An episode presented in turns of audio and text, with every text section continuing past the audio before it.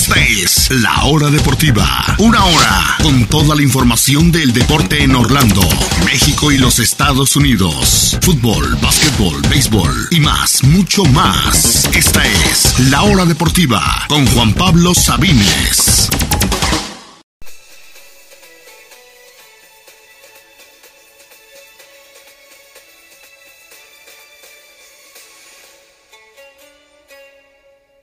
Bienvenidos, bienvenidos sean todos a la hora deportiva en este lunes, ya es lunes 5 de diciembre de 2022. Les habla Juan Pablo Sabines y están escuchando la hora deportiva edición mundialista. Vamos a hablar de todo lo que ha pasado en estos partidos de octavos de final. Los del sábado, Argentina y Holanda avanzaron. Ayer Francia e Inglaterra hicieron lo mismo y por supuesto hablaremos de lo de hoy, el partidazo que se definió en penales con el avance de Croacia y por supuesto lo que sucedió en el Brasil contra Corea del Sur. Acompáñenos, acompáñenos en esta edición mundialista donde también hablaremos un poquito de Cristiano Ronaldo, del Tata Martino e incluso un poquito de fútbol americano. Así que acompáñenos el día de hoy a través de Radio Chapultepec 560 AM en la Ciudad de México y sus alrededores. Les recuerdo que pueden escuchar toda la programación de esta emisora en cualquier parte del mundo y de manera gratuita a través de radiochapultepec.mx, en emisoras.com, en tuning.com, en la aplicación de Tuning, toda la programación gratis en cualquier parte del mundo. Y también los invitamos a escucharnos en Apple Podcasts, en Google Podcasts, en Breaker, en su plataforma favorita, en Spotify por supuesto. Subimos eh, los segmentos de la hora deportiva ahí, no todos, solamente algunos, así que los invitamos también a seguirnos, a sintonizarnos en su plataforma favorita de podcast.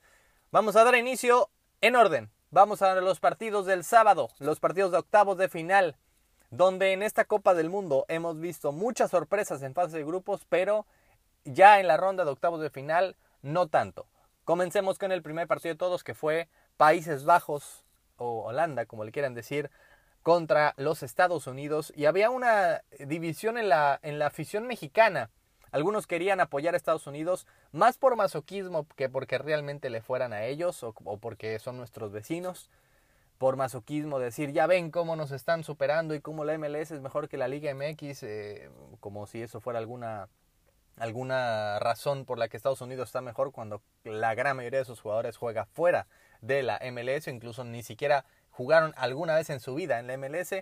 Y había obviamente otra parte de la afición que quería ver eh, a perder a Estados Unidos diciendo pues solamente que es nuestro mayor rival deportivo. Ya los que nombran otras razones fuera ya más, más políticas o históricas, ya es otra cuestión. Pero no se puede dudar que es nuestro mayor rival deportivo, que si bien Holanda nos dio una derrota muy muy dolorosa hace ocho años en el muy recordado no era penal, podría argumentar que no ha habido derrota más dolorosa en la historia de nuestro país que ante Estados Unidos hace 20 años en Corea y Japón. Así que dos rivales que conocemos muy bien y que, insisto, dividió a la afición mexicana y que decíamos aquí que podía dar la sorpresa a Estados Unidos por la plantilla, porque le jugó al tú por a Inglaterra, porque casi no recibió goles y porque Holanda tampoco se ve muy bien. Pero nos olvidamos de una cosa, una cosa crucial, que a veces en el deporte de hoy hablamos de muchas cosas salvo de eso, que es el director técnico. Si la plantilla estaba parecida en cuanto a talento, la forma de juego últimamente era eh, parecida, incluso superior en algunos eh, aspectos a la de Estados Unidos, pero vaya, en la dirección técnica tienes a un viejo lobo, de mar. En su último baile literal, ya anunció que se va a retirar Luis Vangal, ya se ve retirado, luchó contra el cáncer, regresó para defender los colores de su país una última ocasión en una Copa del Mundo y oficialmente se retirará al terminar Qatar 2022. Louis Van Gaal, técnico que lo ha ganado prácticamente todo, tanto a nivel de clubes y después con su selección también la llevó a una semifinal en Brasil 2014. Y del otro lado tienes a Greg Belhalter que, créanme, los americanos son muy orgullosos de su país, son muy orgullosos de Pulisic y McKennie y compañía, pero lo que de los pocos que realmente saben de fútbol no dejan de criticar a Berhalter por básicamente todo lo que hace. Y es cierto que tomó al equipo de las barras y las estrellas en un momento difícil para ellos, donde no habían calificado mundial, donde fue un fracaso total para ellos en el fútbol. Y lo retomó, lo renovó y lo llevó a una Copa del Mundo, pero al fin y al cabo si lo pones al lado de Bangal, se lo comió enterito. Eh, esta Holanda que no es tan espectacular como en otras ocasiones, no tiene los jugadores tan talentosos como en otras ocasiones, como los Cruyff y los Van Basten y los Robben y compañía, pero es una Holanda mucho más efectiva. Es una Holanda que deja jugar al rival y que en dos pelotazos, dos goles casi idénticos, ¡pum! Le dio la vuelta, le dio eh, la ventaja muy fácil sobre Estados Unidos. Al final con un error se acercó el equipo de, las barras y las estrellas, pero al fin y al cabo, justo al final viene otro gol más eh, totalmente solo, donde simple y sencillamente, más allá del talento o de la forma en la que llegaran, fue el director técnico quien tuvo toda la diferencia. Berhalter no pudo ni meter las manos ante lo que hizo Bangal, que es menos, insisto, menos eh, llamativo este equipo de la naranja mecánica, pero mucho más efectivo y por eso creo que también es muy, pero muy peligroso. Ganó Holanda 3 a 1, Estados Unidos se va a casa, al final dirán es que es el gigante con CACAF, pues al final no tuvo un tan un mundial mucho mejor que nosotros. Al fin y al cabo, Estados Unidos hicieron 5 puntos en el grupo, México hizo 4. Estados Unidos en un grupo accesible, al igual que México, diría yo. La gran diferencia, obviamente, que le pudo plantar cara al mejor equipo del grupo, Inglaterra, que México pues no lo pudo realmente hacer ante Argentina. Estados Unidos solo metió dos goles, México igual solo metió dos goles en fase de grupos. Y al final se van para su casa una ronda después, tan solo unos tres días después. Así que tampoco es que vea yo la enorme diferencia. Claro que pesan las tres derrotas del 2021. Y claro que el futuro se ve mucho más brillante para ellos. Eh, en el 26 ya van a tener la presión de esta misma camada, ya va a llegar en su punto. Y con la presión de ser locales y con la presión de llegar por lo menos a los cuartos de final. Que por cómo se ven las cosas va en la dirección correcta. Pero hoy por hoy tampoco podemos estar hablando de una gran diferencia. Tal vez en un futuro sí, pero hoy por hoy no. Se va para su casa Estados Unidos gracias a la mente del gran Luis Vangal. Y el otro partido de esa tarde, Argentina ante Australia. Un poco engañoso porque por un lado podemos sacar muchas conclusiones. Si quieres decir que Argentina está para campeón, puedes sacar esas conclusiones. Si puedes decir que Argentina es muy débil y que le puede echar fuera cualquier equipo, también podemos sacar esas conclusiones. Al fin y al cabo, fue un partido engañoso en el que, por un lado, Argentina dominó. Sí, por un lado Argentina eh, cuando, sobre todo cuando estuvo 2 a 0, tocó el balón como quiso, falló los goles que quiso, sobre todo de parte de Lautaro, increíblemente no anotó un doblete al final del partido, es cierto todo eso, pero al mismo tiempo fue muy frágil. Australia le mete un gol bastante fortuito, un autogol de hecho de Enzo Fernández terminó siendo, y se vino abajo. Mentalmente Argentina se vino abajo cuando estabas con la ventaja sobre Australia, cuando todo el partido lo tenías dominado, Viene un pequeño error y se va abajo el equipo. Y casi, casi le empatan de no ser por el heroísmo del Dibu Martínez en esa última jugada que no sé cómo quedó un jugador de Australia solito y que tiró sin ver y de pura fortuna pegó en el brazo del Dibu porque ese balón estoy seguro que iba a la portería. Hubiera sido el empate al minuto 94 y en tiempo extra hubiera sido terrible para Argentina. Aún si avanzaban en ese tiempo extra, hubieran llegado muy cansados, mucho más exhaustos y obviamente mentalmente te cambia todo. Eh, vaya, que decir no pudimos vencer a Australia en tiempo regular hubiera cambiado todo y además desperdiciamos un 2 a 0, hubiera cambiado mucho para el partido ante Países Bajos y más adelante. Al final fue esa salvada la que les dio el pase, pero de que se vieron muy débiles mentalmente por momentos sí, y de que todavía tienen varios huecos esta Argentina, es cierto. Todavía no hemos visto un equipo que se vea realmente como campeón. Realmente no hemos visto un equipo que hay veces que desde antes se ve un equipo que está en esa trayectoria. Hoy por hoy, algunos evidentemente todavía, tal vez Francia creo yo es el que más ha llenado el ojo a muchos, pero esta Argentina por lo menos pensábamos que ya había dejado este tipo de partidos atrás tras la tragedia que pasó con Arabia Saudita, pero pues no. Se vio muy bien, sí, la mayor parte del tiempo, pero insisto, esos pequeños momentos de debilidad mental sobre todo pueden costarle evidentemente ante un equipo como Países Bajos o cualquier otro que se vayan a encontrar en el camino que no los va a perdonar de la misma forma. Así que esta Argentina lo gana 2 a 0 con un Messi. Algunos están diciendo de un partidazo, otros obviamente están diciendo, pero es Australia.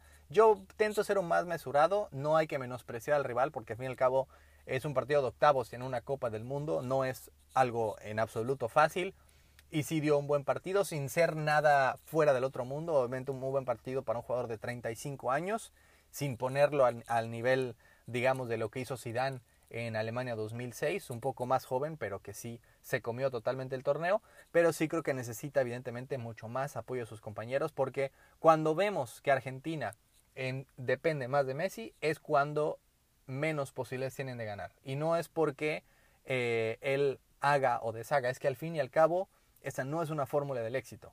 No, nunca será una buena fórmula del éxito depender solo de un jugador y menos cuando él tiene 35 años. Lo dijimos cientos de veces en aquella Argentina de la Copa América 2016, en aquel Mundial 2018, cuando dependen más de Messi es cuando Argentina tiene menos chances. Y cuando y es precisamente la fórmula que les hizo ganar la Copa América el año pasado y que los tuvo invictos es sí está Messi, pero también tenemos otros jugadores que pueden apoyar. Pero cuando él toma el balón cerca del medio campo, mientras más atrás lo tome, más preocupación tiene que tener Argentina. Mientras más él tenga que decir, no me llegue el balón, ¿saben qué? Yo voy a regresarme a ver qué puedo conseguir, aunque sea detrás de media cancha.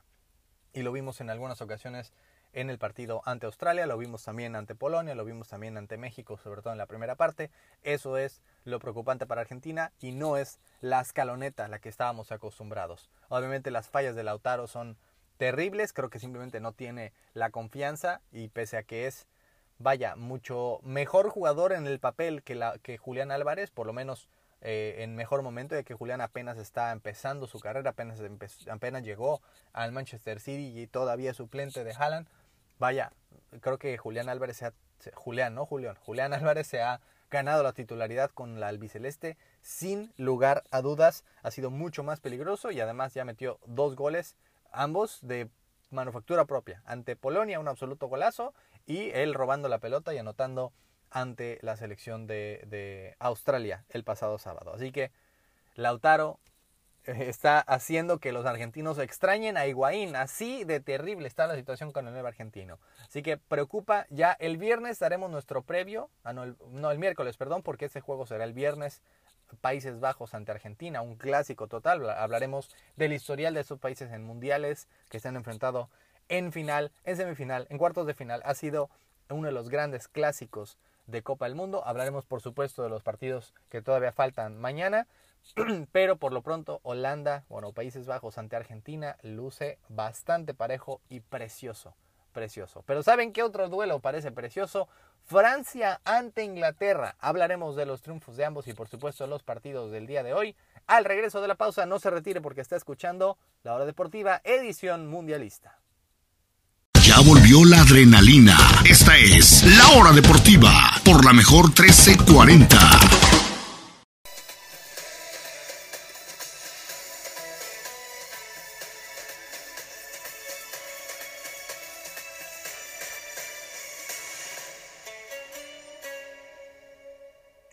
Gracias por continuar en sintonía de la hora deportiva, edición mundialista. Gracias por continuar aquí en Radio Chapultepec 560M. Ya hablamos de Argentina, ya hablamos de Holanda. Hablemos de Inglaterra, que el sábado enfrentó a la selección de Senegal, que al igual que la de Holanda, el partido de Holanda-Estados Unidos, pensábamos va a ser mucho más parejo, le van a poner ahí eh, en jaque un poco a los ingleses. Y yo sé que el marcador final parece que no fue así, pero la realidad es que Senegal hizo sudar de más a los ingleses, hizo sudar de más a los tres leones. Por un, por un momento Senegal estaba dominando el partido. De hecho, los goles de Inglaterra caen en un contragolpe, en otro contragolpe y al final cuando el partido estaba ya totalmente definido en los minutos finales.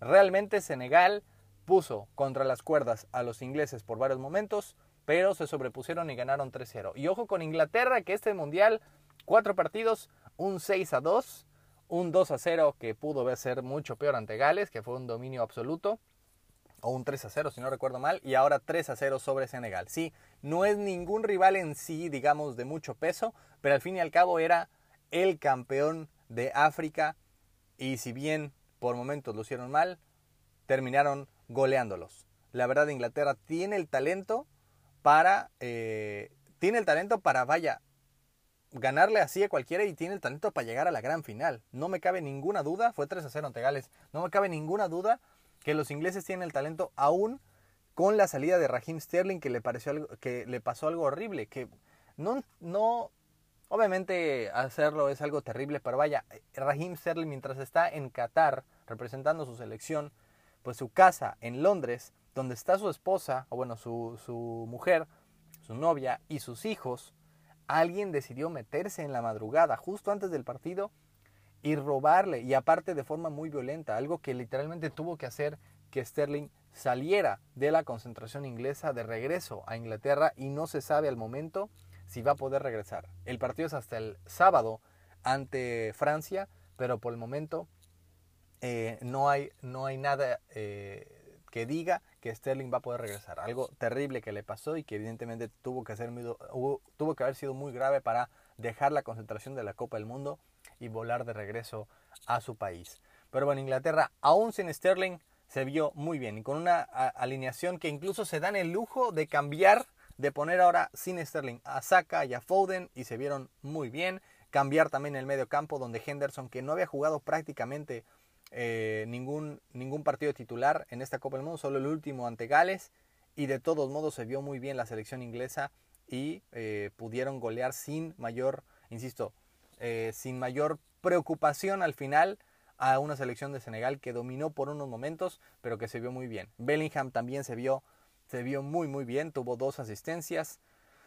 Aún sin Mason Mount, que digamos es un poco más ofensivo, pusieron a Henderson en su lugar y la selección de Inglaterra no pierde talento. Y, Harry Kane, que por fin apareció en esta Copa del Mundo. Y apareció, me refiero a, en el marcador, porque él había dado varias asistencias, había jugado muy bien, pero lo que es la suerte, en el Mundial pasado él fue el goleador si, realmente sin, sin merecerlo mucho, con tres penales, con un gol de rebote, ahí todos en fase de grupos y terminó como el goleador. Ahora, con una Inglaterra que había metido 11 goles y aún así, no, 9 goles y aún así no había podido hacer uno solo de ellos Kane.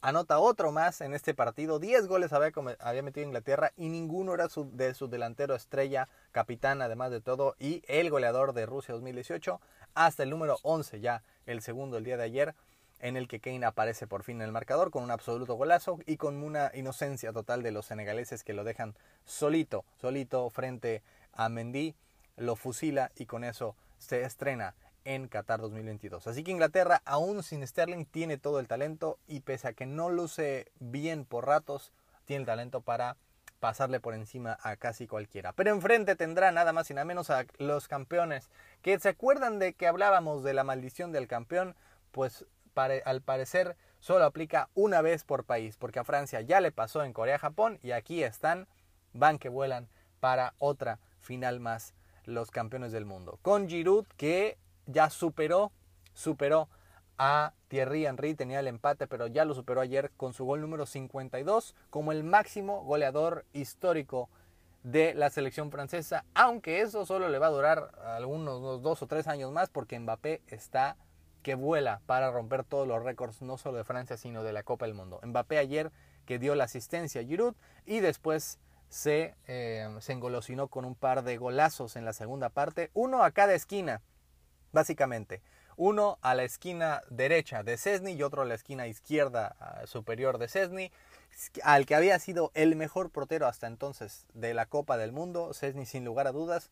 Pues bueno, Mbappé dijo, ¿saben qué? Yo solito te destruyo con asistencia y después dos absolutos golazos. Al momento Mbappé es líder de goleo con cinco anotaciones y llega a nueve, nueve anotaciones empatando a Messi más que Ronaldo, más que Maradona, más que eh, Cruyff, más que muchas otras leyendas históricas del fútbol y él tiene 23.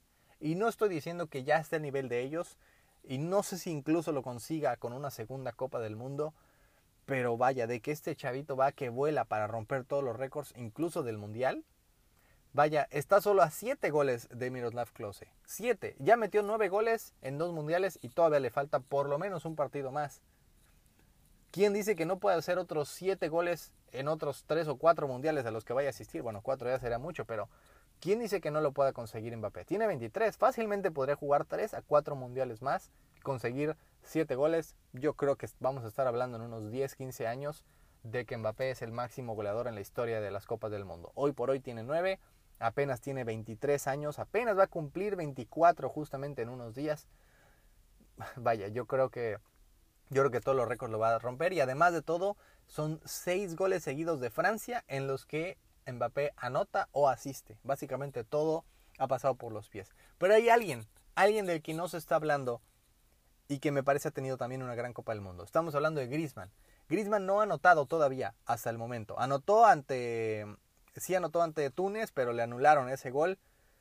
Pero vaya, Griezmann aparece en todos lados. En la defensa estaba Griezmann, él era el principal defensor, se barría, despejaba, al ataque él también distribuía el juego. Ha sido una cosa impresionante lo de Griezmann que muchos dirán, ah, bueno, solo Giroud y Mbappé meten goles, él no ha metido nada. Pero qué, qué clase de cambio de Griezmann a como lo vimos a estos últimos años en el Barcelona. Pensamos que ya estaba en la parte final, digamos, su carrera, ya fuera de su clímax. Este mundial ha sido impresionante impresionante lo de Antoine Griezmann, lo del Principito, que insisto, no ha sido tan protagónico como lo fue en Rusia, no ha metido los goles que metió en, Rusia, donde fue eh, uno de los líderes del equipo y fue uno de los tres mejores jugadores de, la Copa, de esa Copa del Mundo, pero al fin y al cabo estamos hablando de un jugador que lo hace todo. Literalmente se pone a defender como los demás, distribuye el medio campo y también te, eh, te da pases para gol. Increíble lo de Griezmann, que insisto, no se roba las portadas, pero ahí está. Esta Francia está impresionante con todo y las bajas que se siguen acumulando. Esta Francia tiene para ser campeón. Creo que es un poco débil en cuanto a los cambios. Creo que, vaya, eh, antes tenías eh, en Rusia 2018 tenía a jugadores como Fekir, como Dembélé, también mismo de cambio. Ahorita está un poco más débil. Tiene a Marcus Turam, tiene a Fofana, no son necesariamente eh, jugadores de clase mundial, por lo menos todavía no. Eh, tiene a, a Colo Moani, a Wendosi, no, no son Disasi, no son ninguno de ellos realmente un jugador de clase mundial como lo vimos en, en Rusia 2018 donde Francia tenía fácilmente dos selecciones que ambas podían llegar a la final de la Copa del Mundo. Aquí básicamente es una selección estrellas, alguno que otro eh, suplente, pero por la enorme cantidad de lesiones que ha tenido, creo que sí está un poco flaca esta, esta selección francesa. Pero la forma de jugar ha sido impresionante. Ahí sí podemos decir que, por lo menos de los partidos de sábado y domingo, quien mejor se vio fue Francia. Al final Polonia anota un gol, pero no se dejen llevar. Fue un gol que ya fue, fue de penal a que se marcó al minuto 94 y medio de los cinco que se habían eh, añadido. Eh, un penal que Lewandowski falla, además iba a empatar a, Messi y a, Samoa Gyan con dos penales fallados en la Copa del Mundo. Al final dice no, que Loris siempre sí se, se, se adelantó, lo vuelve a tirar Lewandowski y ahora sí lo mete. Así que termina con dos goles en la Copa del Mundo, probablemente ya no vuelva a jugar una Copa del Mundo Lewandowski, ya tiene sus 34 años. Uno básicamente se lo regaló a la defensa y otro fue un penal que, que lo había fallado, que lo tuvo que repetir y que simplemente es para la historia porque Literalmente fue la última jugada del partido que pasó de ser 3 a 0 a un, un poquito más decente 3 a 1. Sí jugó mejor Polonia que en sus otros partidos, por lo menos intentó un poco más, pero la realidad es que no. Tampoco es como que Polonia haya, haya hecho mucho ni merecía avanzar sobre una selección francesa que fue muy, muy superior que los polacos. Francia ante Inglaterra. También, como decíamos, el miércoles tendremos aquí el previo con el historial de estos dos equipos que en Copa del Mundo no ha sido tan amplio, más en euros, eso recuerdo yo más, más eh, partidos, y casi se enfrentan en la final en Rusia, de no ser porque Inglaterra lo dejó ir o por ese eh, gol que, que, que Kane no le pasó a Sterling, pero vaya, es otro partidazo, otro gran, gran partido en, estas, en estos cuartos de final de la Copa del Mundo. Francia ante Inglaterra que se jugará este sábado 10 de diciembre a la una de la tarde en el estadio Albayt. Todavía falta hablar de lo de hoy, falta hablar de Croacia y falta hablar de Brasil. Al regreso de la pausa, por supuesto. No se retire porque hablaremos más de los octavos de final partido a partido en este precioso Mundial de Qatar 2022. No se retire porque continuamos en esta edición mundialista de la hora deportiva. Regresamos. Continúa la acción. La hora deportiva con Juan Pablo Sabines.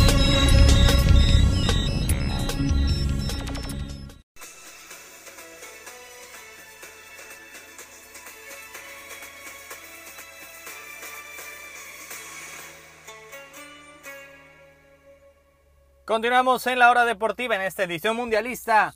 Ya hablamos de los partidos de sábado, de domingo. Hablemos de los de hoy. Hablemos primero que nada del Croacia ante Japón. Una lástima, una lástima para esa selección japonesa que ya había eliminado, eh, que ya había, perdón, vencido a dos campeonas del mundo y que puso contra las cuerdas a la actual subcampeona. Ya había, ya había vencido a Alemania y la terminó eliminando en su grupo. Venció a España y terminó encima de ellos en el grupo solamente perdió contra Costa Rica, ¿quién lo va a decir? Y ante Croacia hizo el partido que quiso.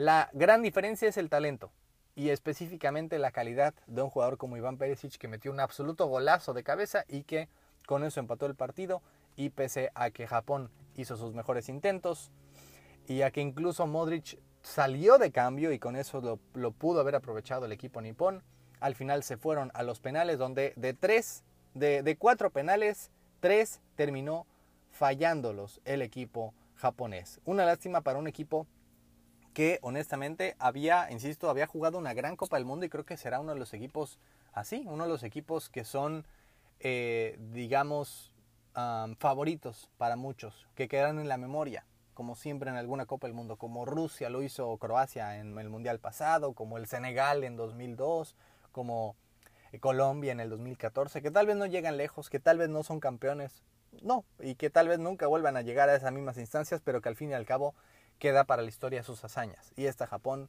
sin duda lo hizo, con un equipo que no tiene grandes estrellas, los, pocos, los pocos jugadores digamos que, que conocen muchos como Minamino o Kubo, ni siquiera juegan de titular, ninguno de los dos. Minamino de hecho entró de cambio, ningún partido lo jugó de titular, y termina fallando el primer penal. El jugador que, llegó como estrella al Liverpool, que se fue con más pena que gloria y que aquí ni siquiera fue titular y que termina pues también con más pena que gloria fallando uno de los tres penales que le da el pase a Croacia al final de la siguiente ronda. Y una Croacia donde el portero fue el gran héroe, el portero que ya no es Subasic quien llegó a la final en 2018, estamos hablando de Livakovic, es un jovencito, apenas está jugando su primer campeonato grande, apenas, eh, bueno, tiene 27 años, pero estuvo siempre detrás de Subasic en la portería croata, aquí está en su primera oportunidad y todos los penales de Japón, todos él los detuvo. Al final, eh, Japón que se había ido al frente con el gol al minuto justa, justito antes de la primera parte de Maeda, un muy buen gol que por dos milímetros no lo pudo, eh, no lo pudo sancionar el VAR, no lo pudo anular. Creo que jugó mejor y que mereció más, pero al fin y al cabo creo que da un poquito de gusto seguir viendo a selecciones como la croata y seguir viendo a Luka Modric, que dio un partidazo también, como siempre.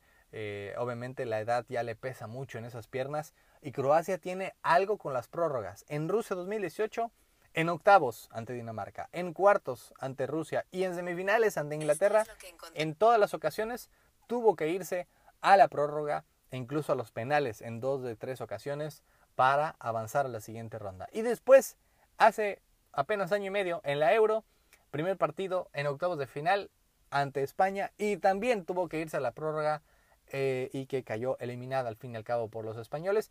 Y aquí en esta ocasión también en el primer partido que tiene, se va a la prórroga y a los penales. Increíble lo de Croacia, que no sé cómo aguantan, no sé cuántos pulmones tengan los croatas para seguir aguantando prórroga tras prórroga en todas y cada una de las competencias al parecer.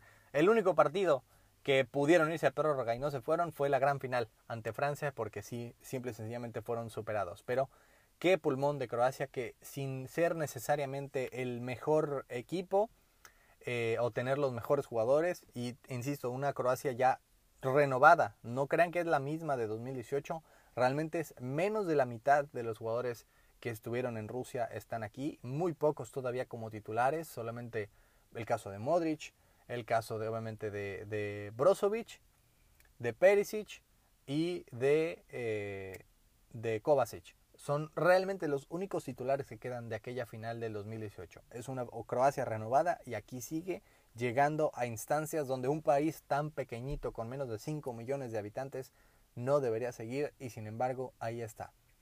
Sin tal vez merecerlo tanto, pero con un partido pues valiente y con una genialidad de Perisic y con una actuación históricamente buena de su eh, arquero Livasic con atajando tres penales, tres penales en la tanda, Livakovic, perdón, tres y con eso avanzan sobre una selección nipona que siempre quedará en nuestros corazones por lo que logró, porque venció a dos campeonas del mundo, dos campeonas recientes, la de 2010 y la de 2014, y poniendo contra las cuerdas, casi eliminando a la actual subcampeona del mundo. Ese fue el partido de la mañana. Y hace aproximadamente una hora, poquito más de una hora, terminó el otro partido, el segundo del día de hoy, el sexto de estos octavos de final. Y la verdad es que, con todas las sorpresas que había habido en primera fase, nadie esperaba que Corea del, Sur le pusiera alguna oposición a Brasil y eso fue lo que pasó. Un 4 a 1 final que realmente se queda corto. Brasil metió todos sus goles en la primera parte, la primera vez que hace eso en, un mundial que mete cuatro goles en una primera parte, desde Suiza 54. Y pues al final, eh, en la segunda parte les tuvo un poco de piedad a los coreanos y ya simplemente eh, se pusieron a pasar el balón. Entró Dani Alves, salió Neymar, quien volvió, por cierto, y de titular, porque se hablaba toda la mañana de que Neymar iba a jugar pero que iba a estar en la banca, no, desde el primer momento e incluso anotó su primer gol en este mundial en un penal bastante polémico, pero pues que al final no importa mucho porque de todos modos Brasil ganó fácilmente con y sin ese penal. Muy buena actuación de Richarlison, anotó el tercer gol, su tercero en este mundial, un golazo. Eh, también Vinicius anotó un muy buen gol apenas a los 5 minutos. Lucas Paquetá también se estrenó con un muy muy buen gol, una volea eh, justo al minuto 35 y ahí es cuando ya Brasil simplemente puso piloto automático para terminar el partido. Y realmente este es el Brasil que esperábamos. No lo vimos ni ante Serbia más que los últimos 20 minutos, ni ante Suiza que le costó muchísimo y evidentemente no con el equipo B ante Camerún. Este es el Brasil que esperábamos. Claro que no va a ser lo mismo ante Croacia, yo creo que no va a ser lo mismo, pero al fin y al cabo creo que Brasil es el máximo favorito, pero que no lo habíamos visto en su máximo esplendor. Y aquí vimos destellos. Vimos realmente un Brasil en el que el simple talento de sus jugadores, absurdo, absurdo talento de sus jugadores con un Neymar que viene de una lesión, con Richarlison, Paquetá, Vinicius y, y Rafinha, más obviamente un Rodrigo eh, y Martinelli y muchos otros jugadores que vinieron de la banca, incluso tras la baja de Gabriel Jesús, es un talento absurdo. Tiene jugadores de élite en todas y cada una de sus posiciones y creo que es el gran favorito. Decíamos, no ha habido un equipo realmente que se haya visto así como campeón mundial. Lo más cercano es Francia, decíamos hace unos minutos, y después de esto creo que Brasil también se acerca a ello. Se enfrentará a Croacia en los cuartos de final. No va a ser tan favorito ni tan fácil como contra Corea, pero sí va a ser, va a ser bastante favorito. Como decíamos, hablaremos de ese partido el miércoles, el previo. Solo recuerdo un partido entre ellos en una Copa del Mundo, en aquel golazo que le metió Kaká eh, a Croacia en la fase de grupos de Alemania 2006, que ganaron 1 a 0. Es el único que así de bote pronto recuerdo, pero ya hablaremos del historial, el previo y todo lo que tienen que saber de ese y todos los duelos de cuartos de final. Ya tenemos 3 de 4 definidos. Argentina, Países Bajos, Francia, Inglaterra, Brasil, Croacia. Mañana se define el último. Al momento, con todo y las sorpresas que hubo en primera ronda, no ha habido ninguna en octavos de final, todos los favoritos avanzaron. El más parejo que se veía Japón-Croacia, pues terminó avanzando Croacia en el único también hasta el momento que ha sido definido en los penales, todos los demás dentro de los 90 minutos. Mañana a ver si no se cocina una sorpresa. Ojo, siempre, siempre, datazo, ahí datazo, ¿eh? Siempre, desde 1986 Claro, antes porque no había como tal cuartos de final, no hubo en Alemania 74, ni en Argentina, ni en España, pero desde 1986 a la fecha, en todos los mundiales siempre ha habido un equipo que llega por primera vez en su historia a cuartos de final. En el 86 fueron Bélgica y Dinamarca, en Italia 90 fueron Camerún e Irlanda, en el 94 fueron Rumania y Bulgaria, que se metió después hasta las semis, en el 98 fue Croacia, en 2002 fueron Turquía y Senegal. En el 2006 fue Ucrania. En 2010 fueron Ghana y Paraguay. En 2014 Costa Rica y Colombia. Y en el Mundial pasado fue el anfitrión Rusia. Aquí el único que hasta la fecha todavía puede es el equipo de Marruecos. Japón tenía chance, Australia tenía chance, digamos, de los equipos que nunca habían entrado. Los dos ya están haciendo las maletas de regreso a su casa. Aquí estaremos viendo si Marruecos puede dar la sorpresa y eliminar a España. Y sí sería una sorpresa, pese a que Marruecos fue el primer lugar de grupo. Y el otro, el otro partido que se ve bien, bien parejo, Portugal ante Suiza. Él podría, podría ser el último partido en su carrera de Cristiano Ronaldo en los mundiales o incluso con la selección de Portugal ya podríamos eh, estar hablando del final de la ilustre carrera de Cristiano con Portugal porque sí veo posible una, una sorpresa. Es difícil que no haya una sorpresa. Es decir, la sorpresa sería que no haya sorpresas. De seis partidos no hemos tenido realmente ninguna. Sí esperábamos obviamente más parejo el Holanda-Estados Unidos. Y esperábamos, queríamos tal vez que, Japón eh, mereciera más, pero al, final ha habido puras sorpresas. Mañana España y Portugal parten como ligeros favoritos, pero al momento, al momento, creo yo, que eh, tiene que haber una sorpresa mañana. Ya lo estaremos hablando. Y de no hacer así, pues obviamente un, eh, España ante Portugal en cuartos de final también sería espectacular, espectacular por donde se le vea. Así que ya estaremos hablándolo el día miércoles, si todo sale bien, de todos estos partidos de cuartos de final, el previo, el historial de todos y cada uno de los duelos. Les recuerdo muy, muy rápido que mañana los horarios son a las 9 de la mañana, Marruecos ante España. Ese será en el estadio Education City. Marruecos ante España. Y después a la 1 de la tarde, el último de octavos de final, Portugal ante Suiza. Portugal ante Suiza en el precioso e icónico estadio Lusail, donde será la gran final, el estadio de 80.000 personas. Esos son los octavos de final hasta el momento en la Copa del Mundo. Solamente quedan 10 equipos vivos, 10 equipos que todavía tienen el sueño de alzar el trofeo más bonito del mundo. Vamos a una pausa y continuamos con otros temas aquí en la hora deportiva. Estas son las noticias imperdibles, las imperdibles de la hora deportiva con Juan Pablo Sabines. Y continuamos en esta edición mundialista de la hora deportiva, pero dejemos de lado la Copa del Mundo porque todavía nos quedan tres temas que tocar antes de despedirnos el día de hoy en este lunes 5 de diciembre. Es un tema técnicamente mundialista, pero que en realidad se va a saber mucho más una vez que termine la Copa del Mundo. Al parecer, la noticia con la que nos despertamos muchos es que Cristiano Ronaldo tiene nuevo equipo. Pero ojo, la noticia no es que en sí tenga nuevo equipo, sino que hay una propuesta sobre la mesa. Falta evidentemente que Cristiano la acepte, la firme y que todo sea confirmado. Pero por el momento, Cristiano Ronaldo, que no tiene equipo, recordemos que fue liberado por el Manchester United y que evidentemente tendrá que buscarlo, pero una vez que termine la Copa del Mundo, que podría ser mañana mismo para Portugal, pues por el momento no tiene equipo y evidentemente no se dejen llevar porque ya está firmado, porque está en la concentración de Portugal, no tiene ni tiempo, ni energía, ni tampoco la concentración para estar negociando con otro equipo. Pero la información que llega de Marca y también de Fabrizio Romano, que es eh, uno de los periodistas más famosos, sobre todo en cuanto a este tipo de fichajes en el mundo, el italiano, es que el club de Arabia Saudita, el Al Nassr, le ofreció a Cristiano Ronaldo un contrato que empezaría ahora en enero por dos años y medio, es decir, hasta el 2020, hasta que termine el 2025, hasta mediados del 2025, perdón, de 200 millones de euros al año.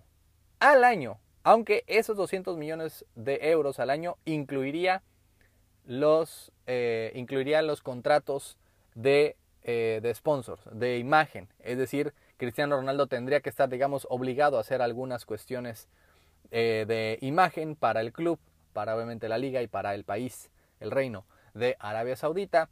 Todo incluido en su contrato de 200 millones de euros al año, que sería evidentemente el más alto en la historia del fútbol y yo creo que del deporte. Cristiano Ronaldo sería a sus 37, casi 38 años que recordemos cumple ahora en febrero, cumple 38 años y hasta sus 41 años sería el futbolista mejor pagado del mundo. Y sería no a la MLS, no continuaría en Europa, sería a la Liga de Arabia Saudita. Suena difícil de creerlo porque Cristiano pues todavía sigue para muchos en nivel como para estar jugando la Champions League. Hace apenas el año pasado estaba jugando Champions, siendo líder de su equipo en anotaciones en la Premier League. Hoy no tiene equipo y la verdad es que ante la falta de ofertas, esta parece ser la que va a llevar a Cristiano allá, que hemos visto ya a otras estrellas mundiales jugar en ese tipo de ligas y sobre todo eh, retirarse en otros equipos que tal vez no sean de tan conocidos. Pelé lo hizo en Nueva York, eh, lo hizo Johan Cruyff y George Best también en, en Estados Unidos en los 60, 70, Beckenbauer el mismo caso, el propio Xavi que terminó en la Liga de Qatar jugando y después dirigiendo. Así que no me parece en absoluto descabellado pensar que Cristiano termine su carrera jugando en otra liga que no sea en Europa. Todos pensamos que era Estados Unidos, tal vez los problemas legales de Estados Unidos sea lo que le impida, o simplemente no va a haber una, una oferta tan alta como esta del Al Nazar por, insisto, 200 millones de euros al año. Al momento, insisto, está la propuesta en la mesa, falta que Cristiano la revise, la firme, y eso no va a pasar hasta que no termine el Mundial para Portugal. Así que no hay nada definido, no es oficialmente el, mejor, el, nuevo equipo de Cristiano, el Al Nazar, del que ya muchos mexicanos y muchos en el mundo eh, eh, se harán hinchas, pero al momento es la mejor y la única oferta sobre la mesa para llevarse los servicios y los talentos de Cristiano Ronaldo en la parte final de su carrera. Continuando con el tema futbolero, solamente quería hacer un comentario sobre la llegada de la selección mexicana y en especial, en específico, la llegada del Tata Martino a nuestro país. Regresaron de Qatar, pasaron a España. Primero hubo un reporte de que, eh, de que Martino eh, no se subió al avión con el resto de la selección, que quiso llevarse, quiso quedarse en España. Eso es cierto, pero obviamente ya saben muchos haciendo eh, leña del árbol caído, diciendo ah, es que por él no quiere venir a enfrentar a la afición, es un cobarde. Cuando no, definitivamente, pues de todos modos tomó el vuelo de regreso a México, pero lo hicieron salir por la puerta principal del aeropuerto cuando muchas ocasiones en ese tipo de, eh, de situaciones y a ese tipo de personajes, digamos, más populares o más conocidos, sobre todo en un momento difícil, pues lo ponen en otro tipo de puerta para que no eh, tenga que ver eh, que verse las caras con la afición y con la prensa. Pues no, resulta que el Tata Martino con su cuerpo técnico salió y pues le dijeron de todo. Le dijeron que era un ratero, que vino a robar, que se vendió, que ya saben, lo que ustedes digan. Y la verdad, ahí es cuando hay que ponerle eh, mucho más sentido, mucho más cerebro a esto. Una cosa es que evidentemente estemos enojados con el Tata Martino, y lo estamos todos los mexicanos, y lo vamos a estar siempre por lo que sucedió en este mundial. Pero de ahí a ya atacarlo personalmente, eh, a ir al aeropuerto específicamente a gritarle de cosas, a encararlo a él, a encarar a su cuerpo técnico, me parece ya una exageración total. Como prensa tiene que haber también una línea. Una cosa es obviamente cubrir la llegada de alguien, el regreso y intentar, intentar preguntar realmente en tu sentido periodístico, obtener información. Pero muchos de los periodistas se portaron como fans. Le dijeron también sus cosas a Martino, lo cual no solo no es profesional, eso incita a la violencia, incita a que pasen ese tipo de cosas que simplemente están mal. Por más que es el villano de la selección mexicana y por más que se va por la puerta de atrás, es una persona que llegó a hacer un trabajo, no lo realizó bien y ya. No tenemos por qué eh, encararlo en persona, gritarle de cosas o menos, o, o incluso que pueda llegar a algo aún peor. Creo que el problema del Tata Martino no es su falta de profesionalismo, porque vaya, e, eso, eso no era el problema con Martino, eso no era lo que yo criticaba y lo que muchos criticaban. Yo sé que muchos decían es que se vendió ante Argentina como si realmente eh, pierdes Argentina porque te vendiste. Eh, o que, que, se vendió a los patrocinadores, lo cual es absurdo porque es básicamente le están dando la razón a Martino. Están diciendo que él quería llevar a otros jugadores, pero eran los patrocinadores los que no le dejaban. Entonces, ¿no tiene la culpa Martino de eso? ¿O que no, no. Eh, eh, muchas veces ese mismo, eh, esa misma dialéctica, esa misma conversación hace que sucedan estas cosas. Si uno, la prensa misma está diciendo, es que Martino se fue a Argentina en vez de ver a la selección, es que él quiere llamar a los que solamente él quiere, es que se reunió con Scaloni, y después pasan estas cosas, evidentemente la afición tiene una furia y una parte, no toda, pero una parte llega a expresar su, su, furia, su descontento de esta forma en las que ya no está permitido, ya está, sobrepasa los límites del deporte. Insisto, es normal estar enojado con tu equipo de fútbol, decepcionado, pero de ahí a ya querer hacerle, a gritarle a, a una persona me parece ya una exageración total. Y, y, a donde iba es que se le puede criticar muchas cosas a Martino, pero no creo que sea su profesionalismo lo que falló. Creo que es que ese es muy conservador, que falló en la convocatoria, que falló en sus decisiones, que fue demasiado timorato, que falló en, en no poder ganarle a una selección de Polonia muy ganable, que no fue al frente lo suficiente ante Arabia, muchas, muchas cosas y las tres derrotas ante Estados Unidos el año pasado. Hay mucho que reclamarle, pero es una cuestión, me parece, más de, de capacidad y de la forma de que enfrentó las cosas, no de profesionalismo. Así que en esta situación, o como pasó el año pasado con Javier Aguirre en Monterrey, eh, que también fueron a, encararlo en su propio coche, o pasa en muchas ocasiones, tiene que haber una línea, tiene que haber un respeto.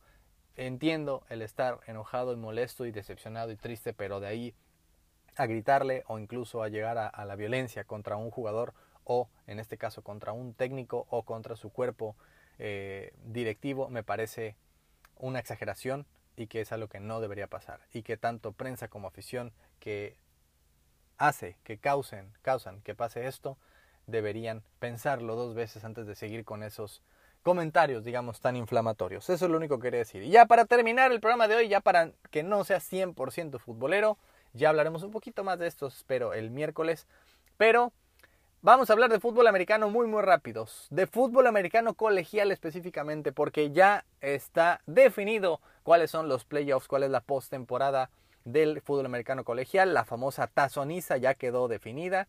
Este año no será en Año Nuevo, el famoso eh, New, eh, New Year's Six, que son seis partidos, incluyendo las semifinales en Año Nuevo. En esta ocasión será en un día antes, el 31 de diciembre será, eh, y no serán seis partidos, serán cuatro tazones en los que se incluyen las dos semifinales. El Fiesta Bowl entre el número 2 Michigan ante el número 3 TCU que perdió el campeonato del, del Back 12 este mismo fin de semana y ese mismo día el Pitch Bowl a las 7 de la noche horario de México, Ohio State ante el actual campeón y gran favorito Georgia, la Universidad de Georgia el Pitch Bowl que será jugado, si no recuerdo mal, en Atlanta. En Atlanta, Georgia, es ahí será jugado, básicamente Georgia será local. Y el otro duelo, el TCU ante Michigan, será jugado en el estadio de los Cardenales de Arizona, ahí donde se jugará el Super Bowl mes y medio después. Así que TCU ante Michigan, parte como favorito el equipo de los Wolverines, el equipo de Jim Harbaugh por 9 puntos, mientras que Ohio State ante Georgia es favorito Georgia por seis y medio me parece, hubiera sido genial ver una semifinal Ohio State-Michigan, sobre todo después del, del, eh, del dominio total de los Buckeyes sobre los Wolverines por años y años y que justamente el año pasado y este, los Wolverines ya le dieron la vuelta a todo. Aún así los dos están en playoffs, pero no se van a encontrar eh, a menos que sea en la gran final, lo cual no creo que pase porque Georgia para mí es el gran favorito. Y con todo y todo, Michigan regresa a playoffs el año pasado fue cuarto lugar y fue aplastado por eh, Georgia en las semifinales. Ahora llega como segundo lugar nacional, como campeón de su conferencia y como gran favorito para llegar a la final, pero sigo viendo muy favorito a los Bulldogs de Georgia. Así que será el 31 de diciembre, otro de los, otros de los eh, tazones famosos, USC, que ha dado mucho que hablar este año, pero perdió ante Utah el campeonato de la Pac-12 y por eso es que al final perdió, al final quedó hasta el lugar 10, tenía una mínima chance de meterse a playoffs, pero evidentemente tras perder ante Utah y además por paliza, eh, fue que ya bajó hasta la posición 10 y jugará en, en el tazón Cotton Bowl, el famoso Cotton Bowl, el 2 de enero ante Tulane. Así que básicamente tendremos fútbol americano. El viernes 30 tenemos 5 tazones, incluyendo un Tennessee Clemson que se ve muy bueno. Tennessee que obviamente se cayó al final del año, que pensábamos que iba a ser eh, un equipo de playoffs y al final se cayó hasta el lugar 6. Tennessee ante Clemson el, el, 30 de diciembre. El 31 de diciembre tendremos, como decíamos, los cuatro tazones, incluyendo Alabama, que, que se quedó afuerita, pero se celebra que Alabama no está en, el, en, en, los playoffs para variarlo. Se quedó afuerita y estará jugando el Sugar Bowl ante Kansas State, que viene de vencer a TCU en el campeonato de conferencia. Y después el, el primero de enero tenemos NFL y el lunes 2 de enero tenemos otros cuatro tazones, incluyendo, como decíamos, el de USC ante Tulane, que se quedó como campeón de la conferencia americana. Ante, además del Utah ante Penn State, muy buen partido el Rose Bowl. Y el 9 de enero, el campeonato nacional en Inglewood, California, en el SoFi Stadium, ahí donde fue el Super Bowl este mismo año. Y creo yo que así, faltando un mes, creo que serán Michigan ante Georgia. Pero me encantaría que fuera Michigan ante Ohio State, aunque no lo creo. Eso es todo por hoy, amigas y amigos. Gracias a todas y todos por escucharlo. Recuerdo mañana, mañana, último día donde tenemos Copa del Mundo antes del descanso. Juegan Portugal y Suiza.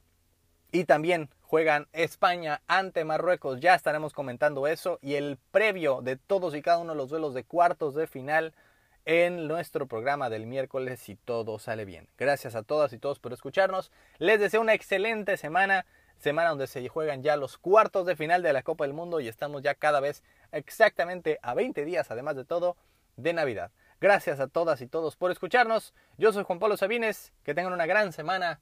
Esto fue la hora deportiva.